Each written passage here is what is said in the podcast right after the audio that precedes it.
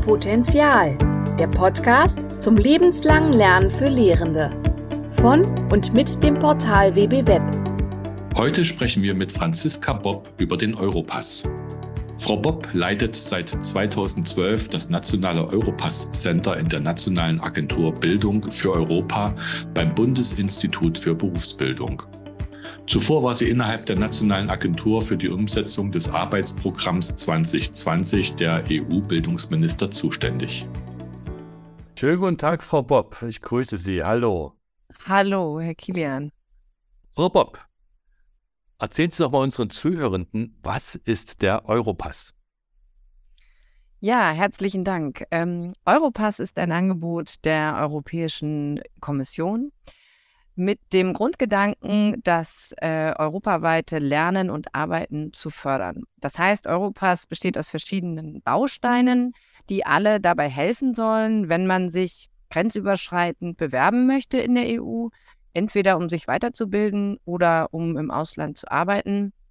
Die Tools können aber auch alle national genutzt werden. Ne? Nur die Grundidee dahinter ist natürlich, europaweit ein Angebot zu schaffen, aber ich kann es genauso gut nutzen für eine Bewerbung im nationalen Kontext. Aber das ist so der, das Wesen und der Kern von Europass ist es, durch verschiedene Angebote die so nationale Qualifikationen und auch einzelne individuelle Kompetenzen so grenzüberschreitend darzustellen, dass sie im Ausland verstanden werden. Deswegen nennt man Europass auch Transparenzinstrument. Ne? Also die mhm. Transparenz zwischen den Bildungssystemen soll erhöht werden. Ja, wenn Sie von Tools sprechen, das klingt ja nach einem Plural. Welche Tools bietet denn der Europass derzeit? Also das bekannteste Tool ist auf jeden Fall das Europass-Portal. Das gibt es seit 2020. Das ist ein Online-Platz, wo man ein Profil erstellen kann und Bewerbungsunterlagen erstellen kann in 30 Sprachen. Und ähm, neben dem Europass-Portal gibt es noch ähm, sogenannte Europass-Dokumente. Die sind schon etwas älter und die, ähm, das sind letztendlich PDFs beziehungsweise hm, Dateien. Zum einen sind das Zeugniserläuterungen für Berufsausbildungen und das Diploma-Supplement im Hochschulbereich. Die erklären nationale Bildungsabschlüsse. Ja, also auf hm. standardisierte Weise erläutern die, was äh, was habe ich für einen Abschluss, was habe ich gelernt, auf welchem Niveau ist der und so weiter. Und ein letztes Dokument ist der Europas Mobilitätsnachweis, der dokumentiert Lernergebnisse aus Auslandsaufenthalten. Mhm. Deswegen äh, sprechen wir von Tools, weil das so ein Mix ist im Moment noch von einem, einem Online-Portal und Dokumenten, die aus der Zeit vor dem Portal stammen. Ja, und an wen richtet sich der Europass? Europass richtet sich eigentlich an alle, die sich äh, bewerben möchten. Entweder in einer Phase der also Umorientierung, der Berufsorientierung, des Wiedereinstiegs, aber auch an Arbeitssuchende ganz generell und auch sozusagen an jede Person, die immer wieder in ihrem Leben vielleicht mit dem Thema Weiterbildung, Weiterlernen, Neuorientieren befasst ist. Das ist so die, der primäre, die primäre mhm. Zielgruppe sind eigentlich die Bürgerinnen und Bürger Europas sozusagen. Und so ein bisschen sekundär auch Bildungseinrichtungen, die können auch Bestandteile von Europass nutzen, beispielsweise wenn sie, wenn sich Menschen bei ihnen bewerben aus einem anderen EU-Land und dann Europass-Dokumente beifügen ihrer Bewerbung, ne, dann wären die Institutionen sozusagen die Adressaten der Dokumente. Mhm. Den Europass gibt es ja nicht erst seit gestern. Können Sie etwas zur Verbreitung des Europass äh, durchaus auch auf europäischer Ebene sagen? Ja, ich kann dazu den Nutzungszahlen vom Europass-Portal was sagen. Das gibt es seit 2020 ja, also jetzt geht jetzt ins dritte Jahr und hatte Stand Januar 2023 ähm, 4,6 Millionen registrierte Nutzerinnen und mhm. Nutzer. Das heißt Menschen, die bei Europass ein Profil anlegen, äh, dauerhaft. Und äh, damit ist es auf jeden Fall ziemlich gut angenommen worden und äh, gehört auch sozusagen zu den meistbesuchten EU-Portalen. Mhm. Bei 4,6 Millionen Anwendern, das ist ja schon eine ordentliche Zahl. Können Sie auch etwas zur Akzeptanz seitens der Arbeitgeber sagen? Also wenn, wenn, wenn äh, Personen auf dem äh, europäischen Arbeitsmarkt mit einem Europass-Dokument äh, auftreten. Können Sie sagen, wie weit solche Dokumente bei ArbeitgeberInnen äh, auch Akzeptanz finden? Ja, das ist natürlich so ein bisschen unterschiedlich einzuschätzen, je nachdem, um welche Europass-Dokumente es sich handelt. Ne? Und ja. ein bisschen unterschiedlich ist auch die Marktlage. Ne? Also man muss im Moment ganz deutlich sagen, die Gespräche, die ich dieses und letztes Jahr mit ArbeitgeberInnen geführt habe, da kriegt man was Bewerbungsunterlagen angeht, immer die allgemeine Resonanz. Äh, ist mir egal, wie die Bewerbung, also ob, ob das ein Europass-Lebenslauf ist oder ein anderer. Hauptsache, wir kriegen Bewerbungen und ähm, gerade die Branchen mit Fachkräftemangel, äh, da wird das, löst sich das so ein bisschen auf, diese formalen Anforderungen. Äh, aber das ist ja sozusagen eine, eine Saison oder eine, die aktuelle Marktlage. Bei den Europass Zeugniserläuterungen zum Beispiel ist es wieder so ein bisschen was anderes. Ne? Das sind ja Dokumente, die erläutern einen nationalen Bildungsabschluss mhm. und sind vor allem zum Beispiel bei Anerkennungsstellen schon sehr beliebt und grundsätzlich sehr geschätzt. Ne? Das ist ja wieder so ein bisschen einzelfallabhängig, ähm, über welches Europass-Dokument sprechen wir. Und um nochmal kurz zurückzukommen zu den Bewerbungsunterlagen und dem Lebenslauf. Ähm, Im neuen Europass-Portal kann man sozusagen einen Lebenslauf in vier verschiedenen Designs erstellen. Und es gibt eben die Möglichkeit, das Europass-Logo wegzuklicken. Ja, weil es eben immer wieder tatsächlich mal zu Irritationen kam, dass gesagt wurde, ja, wenn ich jetzt eine Bewerbung schreibe und auf meinem Lebenslauf steht Groß Europass, dann weiß vielleicht der Arbeitgeber oder die Arbeitgeberin nicht, was, was das ist.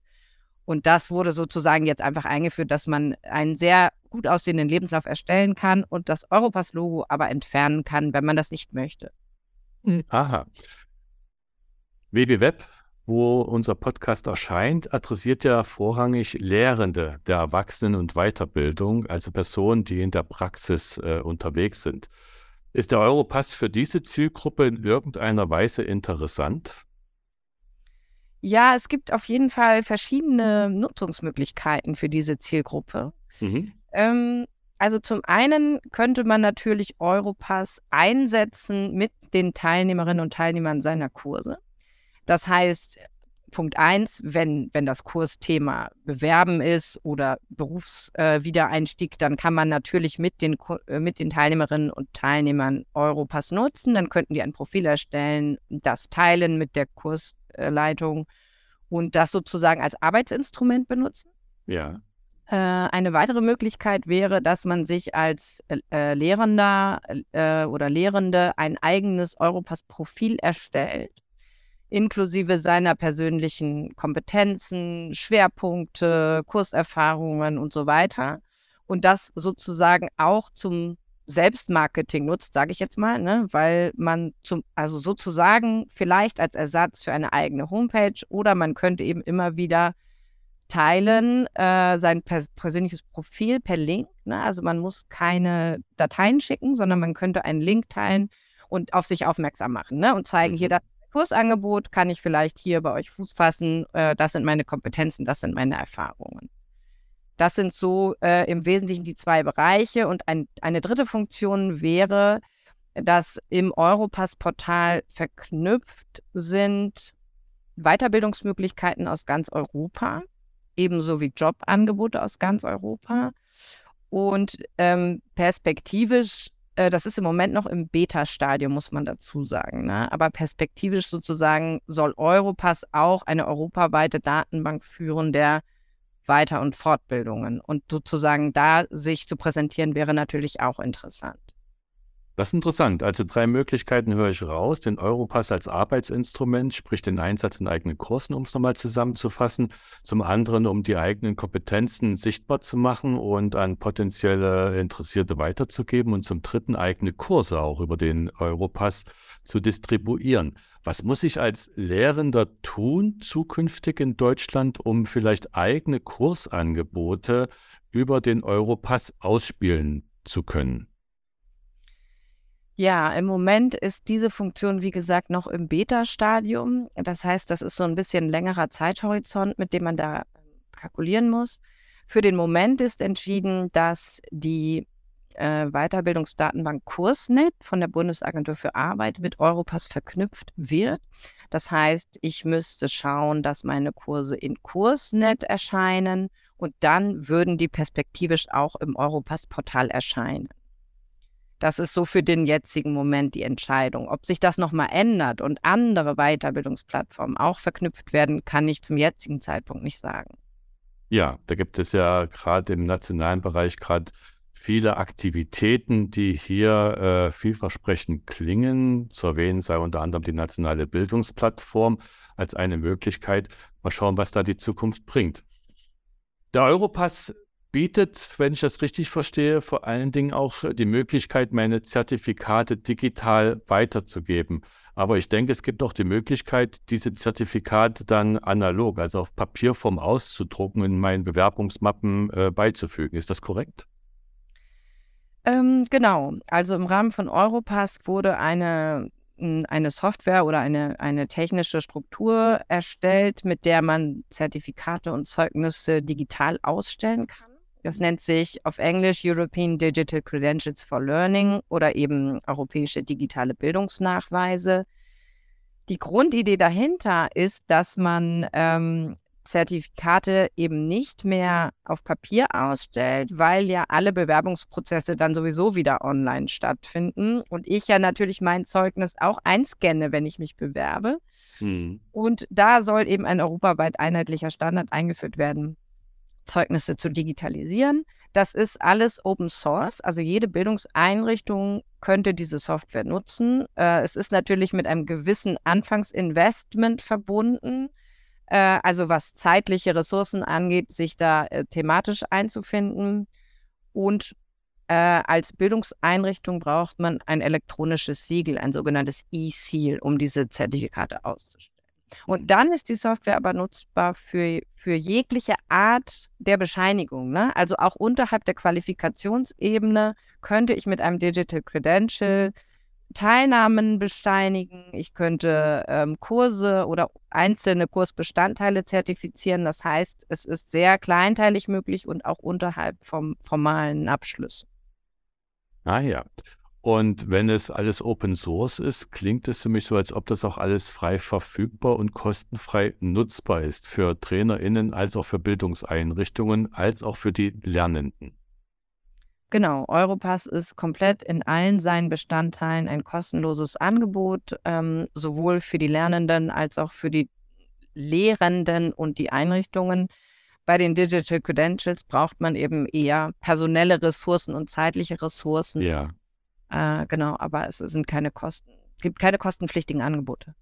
Gut, aber die Ressourcen brauche ich auch ohne Europass. Das heißt, wenn ich normale Zeugnisse als Bildungseinrichtung ausgebe, brauche ich auch personelle Ressourcen, die irgendwie diese Zeugnisse erstellen, unterschreiben und an die Lernenden weitergeben. Das heißt, das ist ja praktisch ein Nullsummenspiel.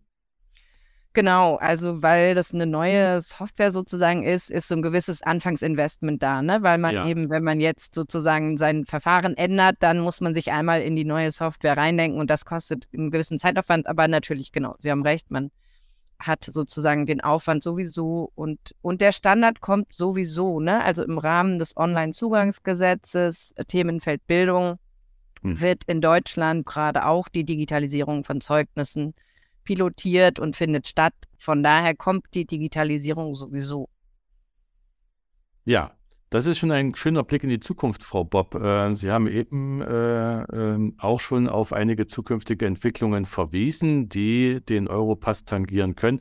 Können Sie noch weitere Zukunftsentwicklungen äh, an dieser Stelle benennen, die den Europass betreffen?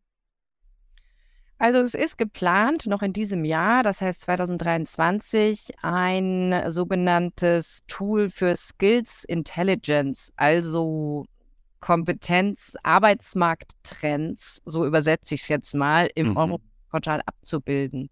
Das würde heißen, wenn ich als Endnutzerin ein Profil habe, dann könnte das Portal mir sagen, in welcher Region Europas Menschen mit meinen Kompetenzen gesucht werden oder umgekehrt, wenn ich sage, ich, ich will gar nicht mobil sein, ich möchte an meinem Standort äh, meinetwegen einen neuen Job finden, könnte mir das Portal sagen, welche Weiterbildung oder welche Kompetenzlücke ich vielleicht habe, damit ich bessere Chancen habe, in meiner Region einen Job zu finden. Das ist eine total spannende Entwicklung. Und die Daten werden tatsächlich auch sowieso schon erhoben. Sie müssen jetzt sozusagen, müssten nur im Europass-Portal integriert werden. Und ich habe mir eigentlich ganz fest vorgenommen, dass ich keine Ankündigungen mehr mache und keine Prognosen, weil ich natürlich immer nicht weiß, ob es so kommt wie geplant. Aber genau, äh, das Tool wird kommen. Äh, ich hoffe tatsächlich auch, dass wir in diesem Jahr den ersten Piloten sehen. Ja, jetzt haben Sie äh, doch Ihr Versprechen gebrochen. Äh, dafür wäre aber auch äh, eine weitere Frage ganz geeignet gewesen, meine Wünschefrage. Wir haben bei unserem Podcast Potenzial immer eine Wünschefrage. Frau Bob, was wünschen Sie sich für die Zukunft? Ich wünsche mir für Europass vor allem, dass noch mehr Menschen das Potenzial erkennen, ein Tool zu nutzen, was ähm, ein nicht kommerzielles Tool ist rund um dieses Thema Online-Profilerstellung, Bewerben und Kompetenzen erfassen. Also weil einfach ich das Gefühl habe, wir leben in diesem Zeitalter von Social Media, wo immer alles darum geht, wie präsentiere ich mich? Ne? Wie mache ich meinen Instagram-Account? Wie präsentiere mhm. ich mich besonders gut nach außen? Und bei Europass ist es so, dass es, ähm, dass das eigene Profil sehr privat ist und eben nicht von anderen eingesehen werden kann. Und das finde ich einen wahnsinnig großen Vorteil bei Europass, dass ich ganz auf mich alleine gestellt bin, zu reflektieren, was sind meine Kompetenzen. Und erst wenn ich so weit bin, dass ich es teilen möchte, kann ich sagen, ich teile dieses Profil jetzt mit jemandem. Und da hoffe ich, dass das noch ein bisschen stärker sozusagen Verbreitung findet und erkannt wird, die, diese Vorteile mal des, des Privaten sozusagen. Also keine Plattform, äh, zum Austausch und zur Kommunikation, sondern eher zur Reflexion und Dokumentation. Mhm. Ja, ich kann nur sagen, ich habe es probiert. Ich habe meine digitalen Skills mal über den Europass äh, getestet, bin auch mit dem Ergebnis zufrieden. und äh, kann nur alle Zuhörenden einladen, es selbst auszuprobieren, auf der Website des Europass mal äh, diesen, dieses Prozedere zu durchlaufen. Frau Bob, ich wünsche Ihnen und dem Europass alles Gute für die Zukunft, gutes Gelingen und gutes Vorankommen äh, bei Ihren Vorhaben und auf eine gute Resonanz von den Nutzenden. Vielen Dank für das Gespräch. Ja, herzlichen Dank, Herr Kilian, dass ich hier sein durfte. Weitere Informationen zum Inhalt finden Sie in unseren Show Notes. Mehr Potenzial gibt es im nächsten Podcast von WB Web.